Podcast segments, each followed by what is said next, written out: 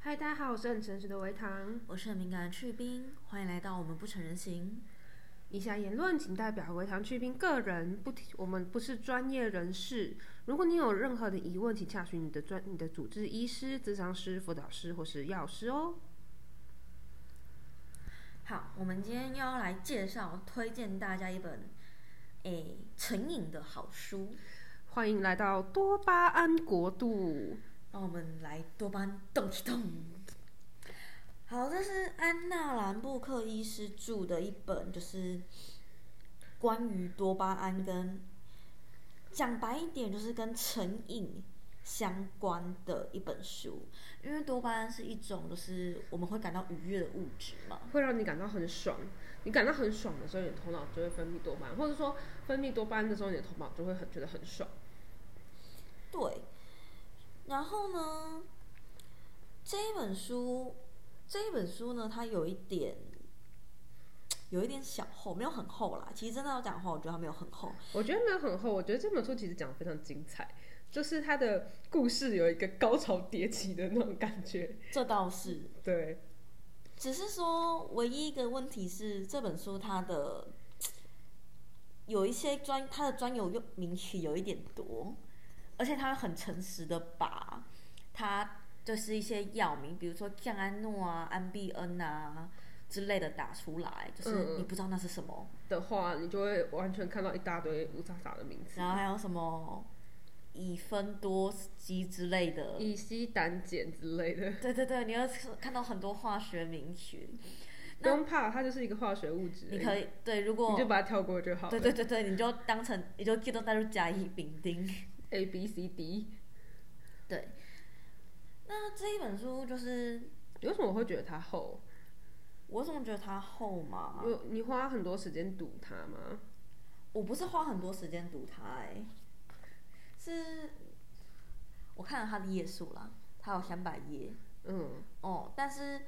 平均来说，普遍台湾现在大部分出的这样类型的书，都是一百多到两百五十页，是哦，或两百多，就三百页以内。嗯，嗯，然后我可能觉得它厚的原因，应该只是专用名词。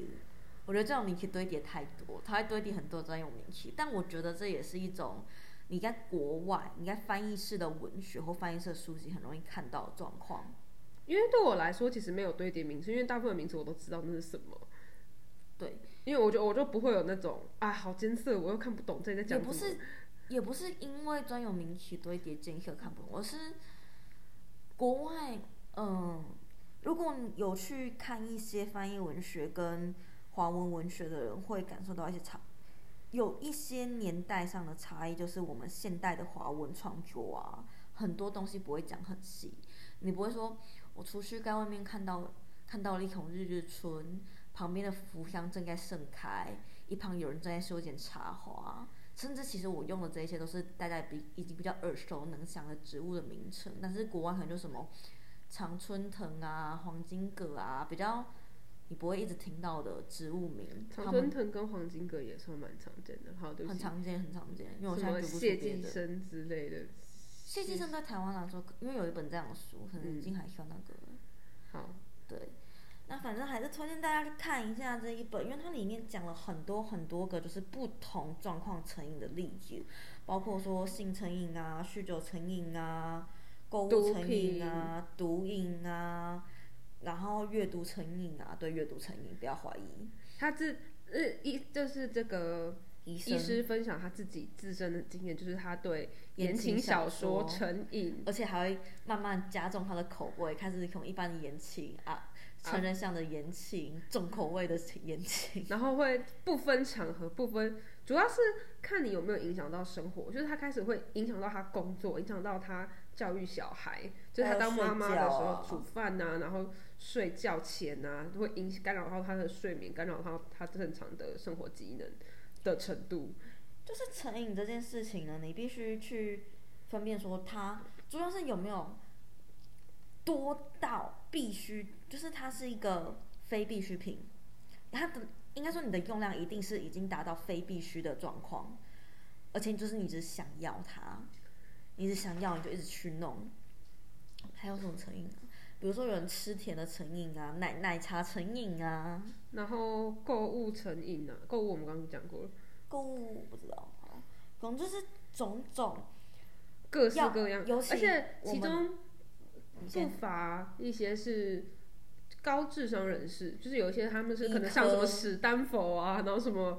什么常春藤的学校之类的学医生，学院，对，然后什么经济博士，或者是他的人生其实很有成就，但是他就是受到这个成瘾的困扰。对，啊，还有就是吃东西成瘾啊，OKQ 还 Q 月才出现。那大部分里面大部分毒瘾跟药物成瘾，居多，因为药物包含就是药物成瘾应该还有酒瘾啊、毒瘾应该都还蛮好理解的，对就是他们在我们的生活认知中都是一类容易成瘾，你又容易接触到的事情。那像我们有在服用药物的，以前精神病污名化最大的一部分就是药物成瘾嘛，就是觉得你吃了这个药，你是不是有人一辈子人都吃这个人就不不一样了，然后你就一辈子都要吃药，然后还会越吃越重，吃到没效，没效之后就去呼，就去吃出呼毒毒之品之、对呼麻之类的。对对对，因为这一类就是镇静剂的效果，它是都是往你的中枢神经作用嘛，对，所以其但实是一般人不懂到底作用成什么样子的时候，就会有很多误解。对，所以其实呢，就是呃，我们可以说，应该说我我们可以这样说，但事实上不是这样哦。如果我们可以说，镇静剂一类的是是最入门出街的毒品，因为它们本质上其实是类似的，还有像是吗啡、止止痛剂，吗啡，吗啡，大家我觉得就比较可以理解，就是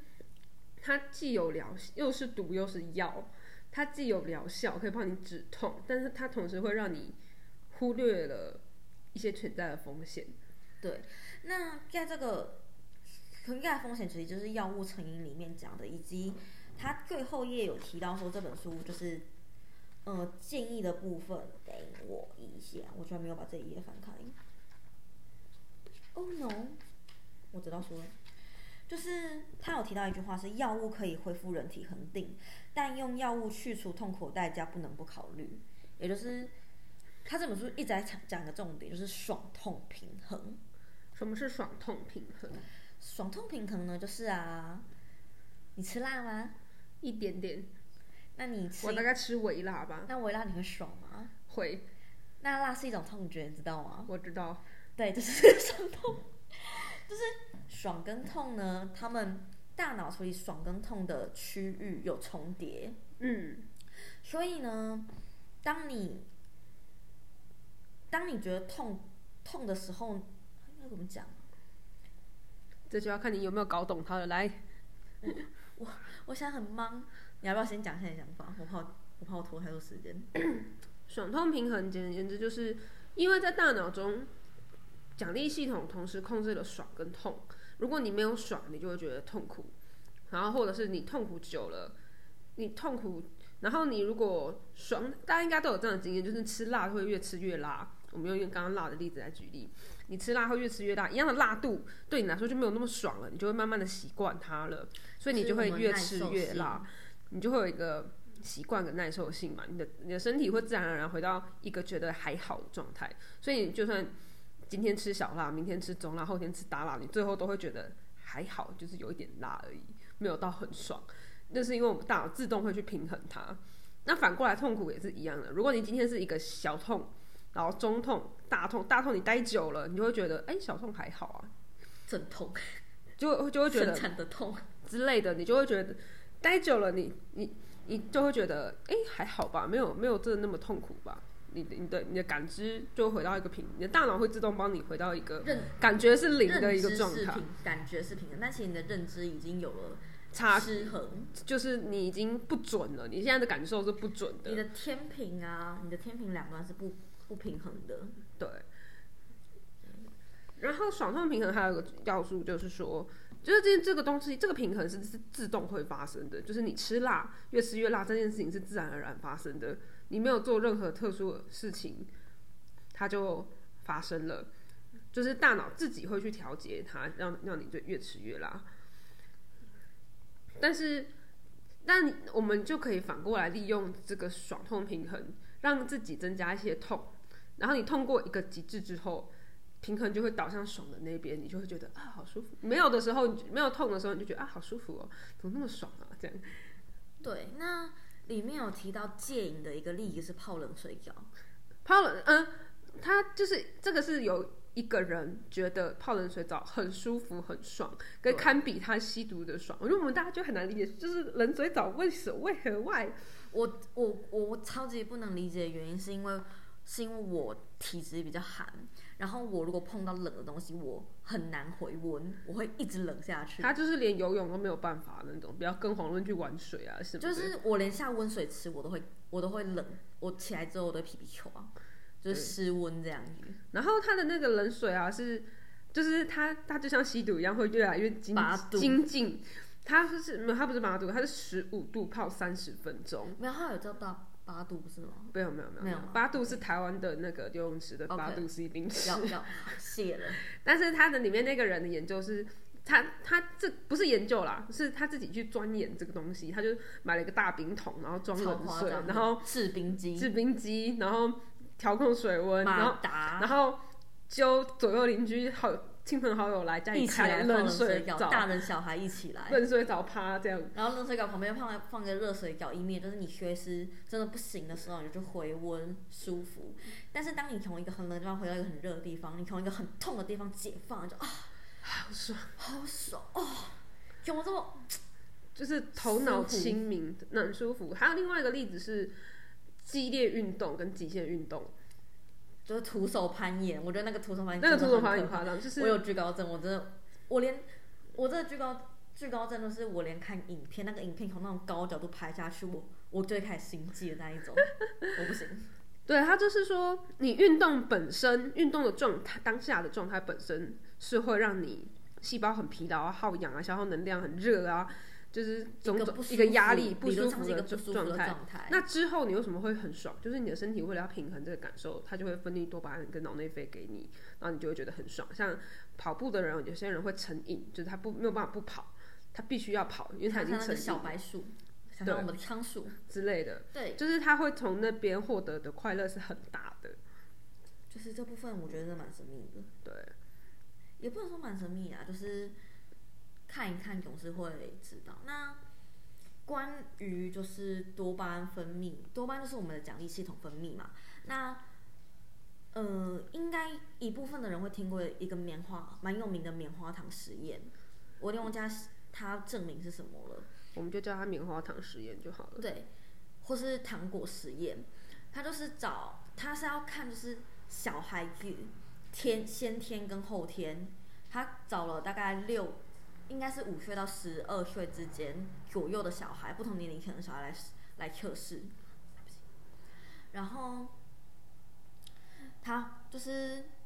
他就放。有一个盘子上面放了一块棉花糖，另外的盘子上面放了两块棉花糖。那小小朋友可以选择马上获得一个棉花糖，或是等十五分钟之后，大人回来，大人回来敲门找他们，让他们可以获得两个棉花糖。然后大人就离开了。对，然后，嗯，这跟测试中有发现说，随着年纪的增长，对于延迟奖励的这个状况有明确的成长。就是说，越大的越小大孩小他孩越容易能选忍，越容易愿意选晚一点，但是有比较多棉花糖的那个选项。对，然后这项研究有显示，主要是他在讲，这项研究主要是他在讲，就是购物成瘾的时候，我们能不能享受，我们会不会选有没有办法选择享受，或者是忍住去享受这个延迟后的奖励，比如说，你现在就想要买这支唇膏好了，你对，觉得它颜色非常漂亮，你现在质地很好，你现在非常想要买它，但是现在没有折扣，或者现在没有那么多钱，或者这个东西不是一个必需品，就是会有一些小天使在你心里面跟你说这个东西没有必要，不要花这个钱。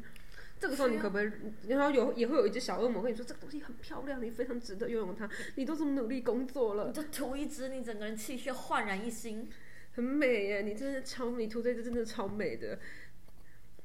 然后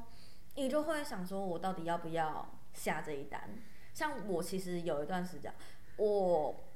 不确定我算不算成瘾，我觉得我比较像是报复性消费。我觉得他那一段时间有购物成瘾，是因为他我的出我的现痛了感太大了，因我为我那时候认知很失衡。对，因为他首先他会爆买东西，然后刻很多单，就是都不是，我觉得都不能算必需品的东西。不是你觉得，是真的不是必需品。好，他现在没有借口了，我没有借口，我然后我他会勇于去承认他会去逛到一个东西，就很想要进去买，然后现在没钱，他会隔嗯下个，比如说下个礼拜会拿到钱，下个礼拜再来，我说跟店员保留，然后下个礼拜再来拿，然后不止一样东西。对，然后他就是完全忍忍不住，他看到他就一定要买的这个这个这个状态。我到现在其实还是会有，但没有那时候那么夸张。但我觉得我现在这个只是一种，与其说是成瘾，不如说是一种空虚感。我只是不知道怎么样排解我的空虚，就是离成瘾，我觉得已经有一段距离了。嗯嗯，因为我嗯现在不会一定非得必须不得不，而且他那个时候，他甚至会买东西买到不敢跟我讲，就是他就是会谁都不敢讲谁都不敢讲，那个他买的东西都不敢讲，然后然后就是花了多少钱也不敢承认这样子。然后这个说谎的问题，其实在很多成瘾者里面都会出现，比如说酗酒啊，用毒品就不用讲了，反正就是你有成瘾问题的时候，你很常。你那个程度会严重到你没有办法坦白，对，然后而且其实说谎这件事情本身就会成瘾，而且说谎说谎会你会有一个爽感，就是哎，你我瞒住你了，哦，我掩饰的很好，哦，很棒，你没有发现，我可以继续，我可以继续做我想做的事情，快乐的事你情。会有这样一个爽感，而且你会去赌什么时候被发现。赌博本身就是一个最容易分泌多巴胺的东西，大家对应该差不当多你有去见过。赌，当你去赌说会不会发现的时候，它其实就是一个很大的你就让你是成瘾的诱因。对，而且我我我说谎的习惯是从小就有。那这本书里面有提到说，说谎是说谎几乎是人类的天性。必备。对，因为说我们发展了很精致的语言，然后为了维持完完好的社交社会系统的运衡，社会架构跟道德结构，我们就会语言越来越精致的情况下，我们就不能诚实坦白的表述最本能本性上的状态没。错，很诚实的微糖就会遇到社交上的障碍。然后过于敏感的士兵就会随便被别人的话就 乱智去。商对，那我本身就是一个说谎成瘾的， 我本身就是一个说谎成瘾的人。这件事从我小时候幼，我应该幼稚园的时候可能就有，因为我是家里老幺，然后他们上面有姐姐嘛，所以然后我姐姐年纪就跟我差异很大，那有跟自己差异很大的哥哥姐姐的人就会发现啊，你会比较早接触到高于你这个年龄层的东西，比如说手机，嗯，你就会可能比姐如姐说你国小、你国小就会吵着跟爸爸妈妈说你要手机，因为你国中可是哥国哥姐姐已经国有中了，那个，嗯嗯嗯，对，你就想要哎、诶哥哥姐姐有我也要一个。那因为我从小就接触我我二姐大我五岁，我大姐大我十二岁，所以我就是我从很小的时候就发现说谎有好处，嗯我可以获得我要的东西，而且那个愉悦值是非常高的，因为哦，因为超越我这个年龄层，它可以同时满足我这个年龄层跟我上面一个名上面称，对，就是的我需可以无求缝接轨。比如说我现在我现在没有很想不太到，比比如如嗯说说。比如说你说了什么谎会会让你可以满足下一个年龄层的事情，比如说，我会说姐姐都不让我用手机，姐姐都不让我用手机玩游戏，哦，然后爸爸妈妈就会叫姐姐给我玩，或者是干脆，买一台给你对，对对对对，因为我知道，我不知道大家有没有在听好味小姐的 podcast，这也是很烦，就是一个会随便乱说谎的、乱胡乱的人，就是他，那跟我那个胡乱跟说谎不太一样，就是他会随口就撒一个谎，就是比如说他今天今天买手摇杯的时候，你问他喝什么，他就会说哦珍珠奶茶，但他其实他是喝绿茶，对就是就是这么小的事情。我身边，然后我就听到那个时候，我就想说，哦我身边也有一个这样的朋友，就是他就是不想让你知道他做了什么，很确切的知道他在哪里，他在做什么，嗯，他的他会自动打马赛克，对对讲好对对听对对一对点，对讲好就听是的是所有事情要一些自动上马一赛些克，屁事都要上马，突然会上马赛克，这样对，很莫名其妙。我就觉得这，而且他很介意，意有没有被你发现这一点，就是他被抓到对他来说是件很困扰的事情，这样子对，但其实没没那么严重啊。没那么严重，只是就人好像对说谎都有一个特殊的情节， 我也不知道该怎么你称是个呼他诚实的，我这个诚实的人没有办法理解为什么要做这种破事。爽爽， 这就是一种赌啊，因为怎么讲？嗯，有研究发现啊，就是普遍来说，取得后续取得比较高成就或者家境比较优渥的人呢，应该说普遍学历后面得到比较高的人，哦成就比较高的人，就是这个研究，它还有棉花糖研究，他们还有做后续的追踪，就不是说哦，这些小孩你今天棉花糖吃完就没事了，他有继续追踪这些小孩他们的后续的成长、状况。学学求学经验等等。那大部分学有当时有办法选择延迟奖励的小孩呢，后来都获得比较高的学历或成就，然后收入好像也比较高，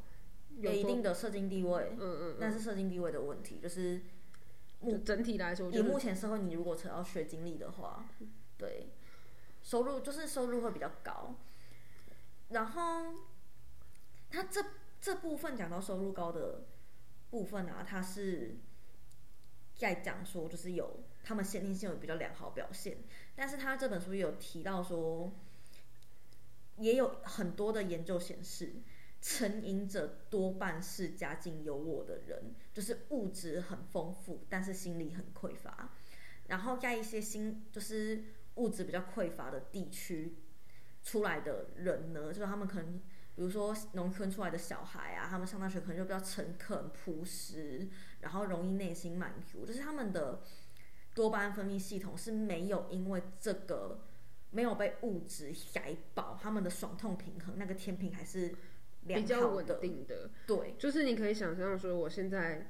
吃一百块的饭，我就会很开心了，跟一个人他可能吃到五百块的牛排，吃到一颗一千块的吃到饱，吃两千块的板前寿司，他都没有办法满足的时候，那他更有可能去追求一个高单价、然后高危险、高风险的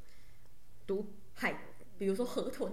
比如河豚之类的，是不是？对，比如的的食的东西嘛，就是大家可以想象说他，他的那因个为成他绩会一直一直往以上，前它他已堆经积习的惯了对，它的多巴胺已经分泌到被榨干了，嗯。可它的它的它已经太爽了。他但是他他想他又想要更爽，对，因为我们我们追求痛的原因其实是为了爽，对，对，我们追求痛的原因其实是为了爽，所以你爽，你已经爽太爽，为你要更爽你就只能加重或者改别的嘛，对那一般都会无脑加重啦。对啊，然后我为什么后来容易成瘾呢？因为我家就是一个物质不匮乏的地方，我然家后物质也蛮不匮乏的，然后我妈，主要是我妈小费成瘾，嗯，所以我们小孩其实有被影没响。有被影响到，就是你看着他就是这样子做，你就会觉得你你也会被学你也学习到说哦这样做会快乐，而且妈妈就是不知道怎么样表达对我们的爱，所以我妈对我表达爱的方式就是，比如说我小学有段时间，我妈很常加周末加班，我妈就啊我会跟着我妈跑，我妈就会把我带到公司开另外一台电脑给我玩游戏，就这样玩一整一整个白天，然后晚上带我去吃大餐，每个周末就这样过了半年还一年，嗯，就是可以这样环境下成长的小孩，物质无余，衣食无余，对，但是有时候很容易，真的很容易丧失你对一个物质的，认评知鉴跟嗯认知嗯嗯嗯因为我妈妈有能力这样子让我玩电脑，然后吃大餐是她的能力，不是我的能力，但是你就会觉得。哦，日常就应该要吃大餐，每个周末就是应该要吃一次大餐。对，每天就是可以玩然后电脑包括说高山，呃，对，这我用我用电，我基本上电脑成瘾，以前啦，现在就是网后络成瘾，我以前网络成瘾，但那时候一部分是因为精神忧郁的社，交对、嗯社社交状况跟精神忧郁的关系。那我高三的时候，我妈我开始看精神疾病之后呢，就是我开始看精神科之后呢，我妈每次带我回诊，回来必吃大餐。嗯然后我后来上大学，从外县市回去老家的时候，也几乎必吃大餐。我们家也会每周聚会必吃大餐，大家就是上一辈对于吃这件事情非常的，讲究，他就是觉得那是一个表达爱的方式，可是台湾人都这样，就假爸爸就是一个你好吗？你好不好？假爸就是好了的意思，就是你如果假爸，你就不应该有任何烦恼的那种感觉。哦哦，我爸还有说，以前跟现在是有差异的哦。现在说你吃饱了没，还是一种满足平衡的状态，但是他们小时候是吃过了吗？嗯对，以前只要吃过就是你假要吧感恩了。嗯，现在就是哎、你你的标准已经，我们的标准已经提高到你要哎、你吃要吃饱，饱，更甚很然后哎有没有吃吃好？对，更甚你的是有没有吃好？那我跟我两个就是小时候吃好吃很好。吃好吃满。但是我们两个为什么后续对于成瘾会有这么大的分歧？我觉得是教育、家庭风气跟父母风格的问题。嗯，但我觉得我天生也是比较容易从内在得到快乐的人，我就嗯小时候其实也是，我真的不知道怎么长歪的，我不 知道我怎么长歪的。就是我喜欢去运动，或者是去一个人艺术这一类的东西。我喜欢在这一类的东西，然后心流得到一个快乐的感觉。想当初我们也是因为心流才有了交流啊，对啊，就是我不知道该哪边长，我觉得可能就是，真的就是不知道哪边，国高中、我中们学可以时期下次再来聊聊这个话对题。对对对对。然后，嗯，然后就是在比较文末的后面啊，就是这本书当然也有提到说你要怎么戒瘾。嗯对，那其中的戒瘾包括说禁欲，就是你不要放纵你的欲望，你不要想要你就拿。这就听像起来很意志力论诶，你你懂我意思吗？我知道很意志力论啊，但是应该说你必须有这个想法，就是确你实不要想要就有。嗯，不要不要想飞就飞，你看是一只快狗狗。好，然后他有提到一种就是，诶、限制式的限制式的消费，就是比如说我就是给你获得奖励的这件事情加上限制，嗯，比如说维糖很喜欢喝很喝奶茶，嘿，他如果要开始戒奶茶，他就是要我今天去去过健身房才可以喝一杯手摇。嗯，我今天遛完遛完两趟狗了，我才可以买，我才晚上我才可以去买手摇，这样就又延迟了他买手摇的时间嘛。对，然后又比如说，他现在要上进修课，那就是我今天看过一轮书了，也去过健身房了，我才可以喝一杯手摇，或是好说，辛苦、哦，好这难这断。这是渐渐进式的，或嗯者是说。我如果今天去了健身房，我就可以喝一杯手摇，不然就是我看过书，我就可以喝一杯手摇，二选一。嗯嗯嗯，对，你只要达成某某些，你要解锁特定的条件，你才可以去获取那个奖励。就是先让你的奖励开始，先让你的奖励获棉得花糖不要会被那么延迟，对，你不要那么立即获得，就是不要让你的棉花糖唾手可那得，就是我想喝我就去买。这对对样对对对。然后呢，他还有讲到一个啊，诚实可以戒瘾。我们就刚是刚有提其到实嘛，我们刚刚有提到嘛，就是成瘾的人，你会说很多谎来来圆你自己做的这些你自己知道不对的事情。对。可是如果你诚实，一部分是你诚实你的状况，你才可以坦然的去面对你犯下的。失误，我们就不要讲过扣了，因为有人会觉得过扣太严重了，也我不现在不是能接受。对，我们就讲失误好了，就就是有的时候可能真啊，你一时把把持不住，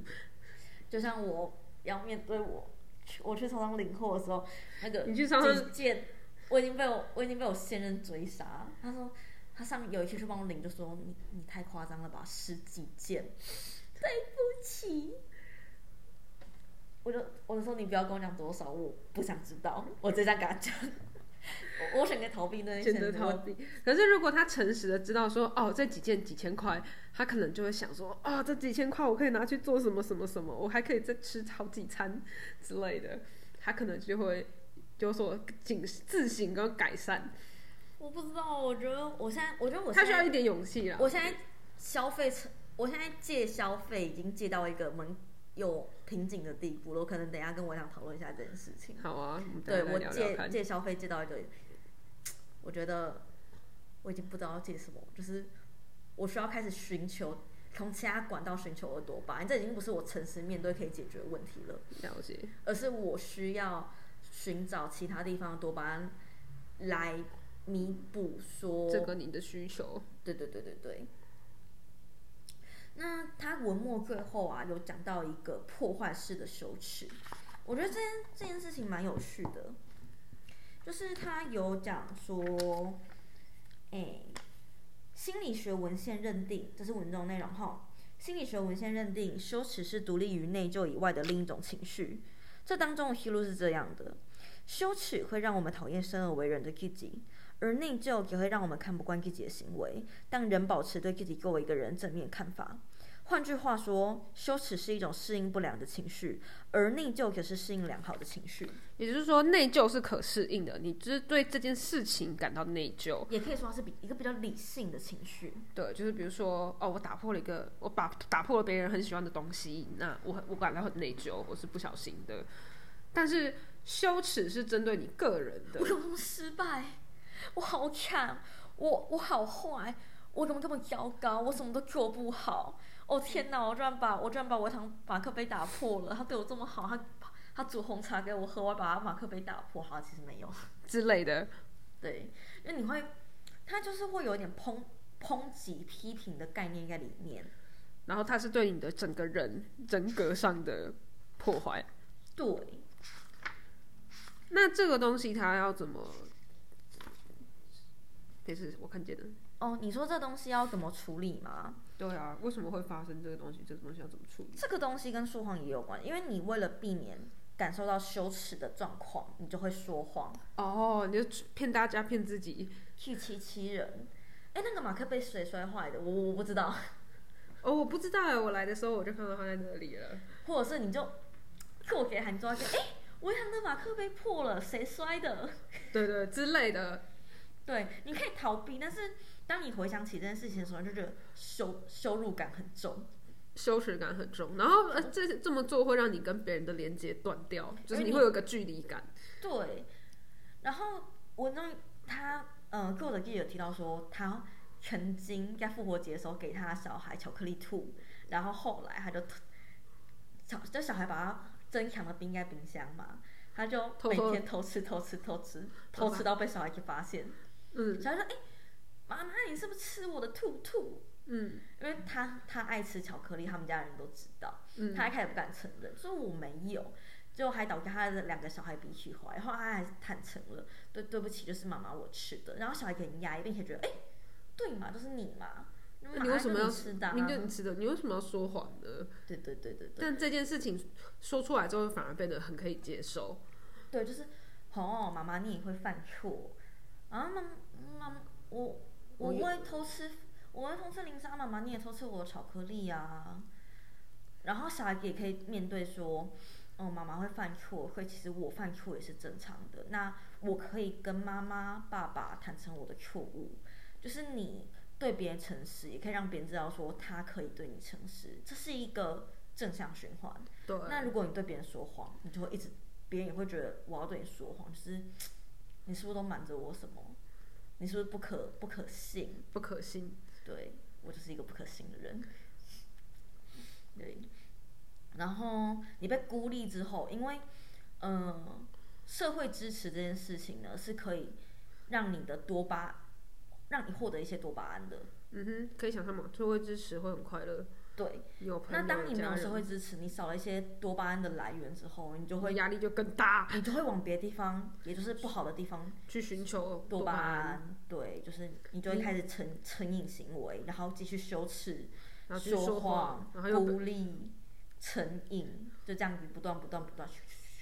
一直循环，所以它就是一个负面的循环。对，这是作者提到的破坏式羞耻，我觉得蛮有趣的，大家可以去查查看。我觉得大家下次就是做了某些事情觉得羞耻的时候，可以停下来思考一下，我现在是羞耻还是内疚？就是我我在现抨击自己嘛，我为什么要抨击自己？我我是做错了一件事情没错，但是为什么我要抨击你？为什我么的要抨情击绪你是不是自己过度了？这是不是过度了？那如果过度了，那我们可以怎么去面对它？包括没事的，包包括包括说你可以诚实的跟别人说，我觉得我现在做这件事情，我感到很羞耻。而且你诚实地跟别人讲了，别人才知道说，哎、你有有这个困困难我需要我要怎么帮你？那这需要个时帮候忙社会连接就开始建立，你就不会再被孤立了。这边他有提到一个很有名，就是戒酒无名会跟戒酒无名会的十二个步骤。哦，那个十二个步骤，我已经在另外一本书上也看到过，蛮有趣，蛮戒酒无名会蛮他们国外蛮流行的，对台湾就没有了。我自己觉得有点太灵，太偏灵性，就是它会跟一些宗教神话扯在一起，会让你我有说点，师傅吗？我有点，我有点不能理解，就是对啊，它就会有一点宗教色彩在里面。因为维唐的信仰都是基本上可以讲讲就是科学，维对唐的信我仰信是仰科科学。学吧。我我我我信仰是猫。好，对。猫那咪成瘾，哦，对，吸什么猫成瘾，吸猫成瘾。哦，囤猫症，对对啊，我现在那个去冰现在也基本上是一个囤猫症的状态。我他有一阵子是囤猫症的状态，就是他们不养猫会死的那种感觉，对对对对，我的多巴胺来源都是猫猫去们领养新的猫，猫猫。新而且要新的，就旧的不行，好啊，他们现在还活蹦乱跳，就是还照顾的还算健康啦。对，谢谢他们。容许你的失误，对，请不要为此感到羞耻，我要请对他们感到内疚， 请检讨你的行为。我我有很努力在改善。有有啦，对我知道。那今天这一本《多巴胺国度》就分享到这边、哦，它全名是《多巴胺国度在纵欲年代找到身心平衡》。对，那推美国畅销二十万本，美国二十万本听起来没有很多多吧， 听起来没有很多，美国二十万本感觉还好。推荐给大家。对，那他诶，最后给我他就是提到八个步骤啊，他说这八个步骤句就是句首，刚好对应多巴胺的英文， dopamine 包括资料 data 目的 objectives 问题 problems 境遇 absistence 正念 mindfulness 洞见 insight 下一步 next step 和实验 experiment。对，就是他整理出来的你要如何戒瘾的八个步骤。